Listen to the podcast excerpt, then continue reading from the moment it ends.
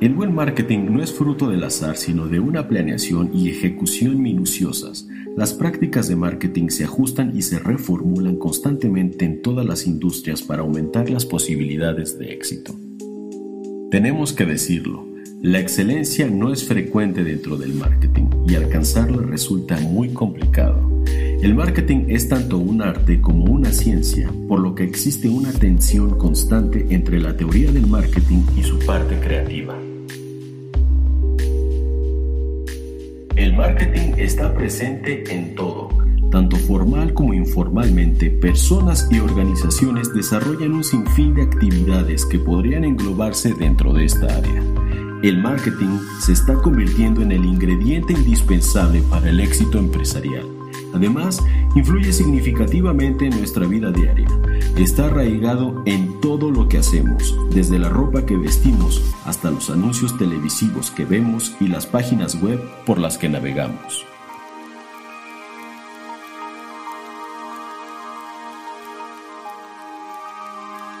El día de hoy voy a cumplir una promesa que les hice porque les aseguré que subiría en esta semana el video del Marketing Mix. La mezcla de mercadotecnia es el eje principal de cualquier empresa, es la fortaleza más importante de cualquier plan estratégico, así es que el día de hoy estoy sumamente contento porque voy a compartir con ustedes la mezcla de mercadotecnia, marketing mix compuesto por las 4 Ps. ¿Y cómo se compone este mix? La mezcla de mercadotecnia es básicamente el diseño de un producto que va a satisfacer las necesidades y deseos de nuestros clientes a través de un precio que esté soportado por la demanda con una promoción adecuada para atraer la atención de nuestros clientes y la distribución que lo ponga a su alcance. Y en esta definición hemos encontrado las 4 Ps, producto, precio, plaza y promoción. Un producto es un conjunto de características tangibles como aroma, tamaño, color, forma e intangibles como marca, diseño y servicio.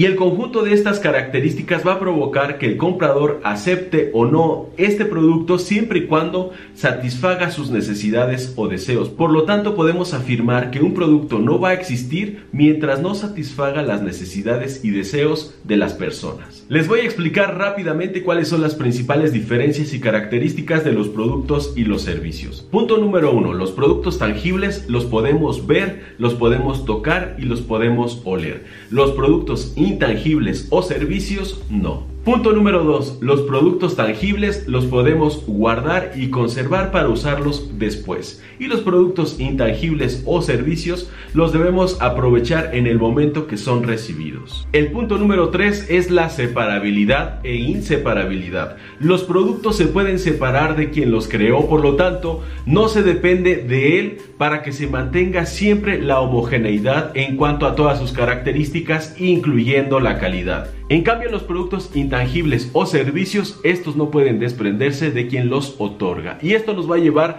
al punto número 4, que es la variabilidad. La variabilidad está relacionada directamente con la calidad. En los productos tangibles la calidad permanece, es decir, la calidad no varía como sucede en los productos intangibles o servicios, puesto que en ellos la calidad depende básicamente de quien los está otorgando. En los servicios casi siempre hay una variabilidad importante. Ahora vamos con la segunda P que es el precio. El precio básicamente es la cantidad de dinero que los clientes van a pagar por un servicio o producto determinado. Y dentro de esta variable existen algunas estrategias para fijar precios. Les voy a decir cuáles son las principales, pero si ustedes quieren que aborde este tema con mayor profundidad, ya saben que lo único que tienen que hacer es solicitármelo aquí abajo en los comentarios. Las cuatro principales estrategias de fijación de precios son las siguientes. La primera es el precio de penetración. Esta estrategia consiste básicamente en salir al mercado con un precio bajo para estimular la demanda, pero debemos tener mucho cuidado al implementarla porque después es muy complicado elevar los precios. La segunda estrategia es la estrategia de paridad o competencia. Esta estrategia consiste básicamente en fijar tus precios en base a los de la competencia para eliminar drásticamente la importancia de este. La estrategia número 3 es la de precios premium.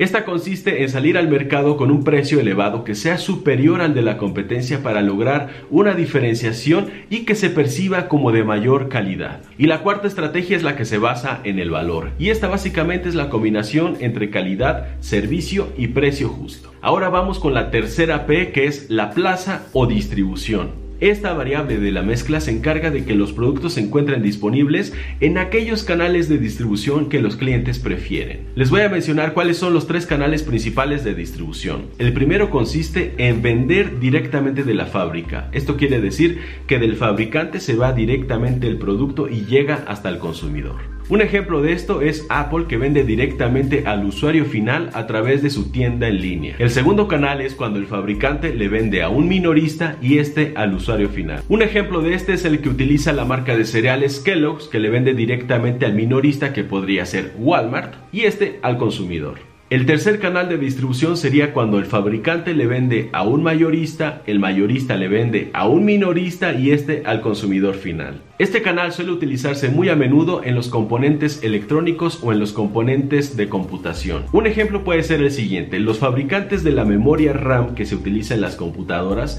se los venden a mayoristas de computación que a su vez se lo venden a distribuidores que se encargan de comprar estos componentes para ensamblar computadoras que van a vender al usuario final. Y la última P de esta mezcla es la de promoción. Y la promoción básicamente se encarga de promover, de difundir los méritos y los beneficios de los productos o servicios para persuadir al cliente de comprarlos. Y esta última también tiene su propia mezcla que se compone de promoción, de publicidad, de relaciones públicas y de ventas directas. Si en nuestros negocios una de las P's falla, todo el negocio va a fallar. Si nos hemos concentrado en que las 4 P's estén funcionando muy bien en nuestros negocios, habremos logrado construir un negocio sólido que nos va a permitir consolidarlo a mediano y largo plazo. Y así amigos startuperos y startuperas, es como hemos terminado este video, espero que les haya gustado, pero antes de despedirme, ¿qué les parece si les cuento un chiste startupero?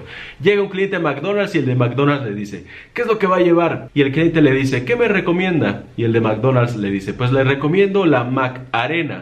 Ah, sí, ¿y qué es lo que lleva? Lleva alegría y cosa buena. Y ahora sí me voy a despedir de todos ustedes diciéndoles como siempre que tenemos que vencer el miedo, despojarnos de la vergüenza y atrevernos a emprender.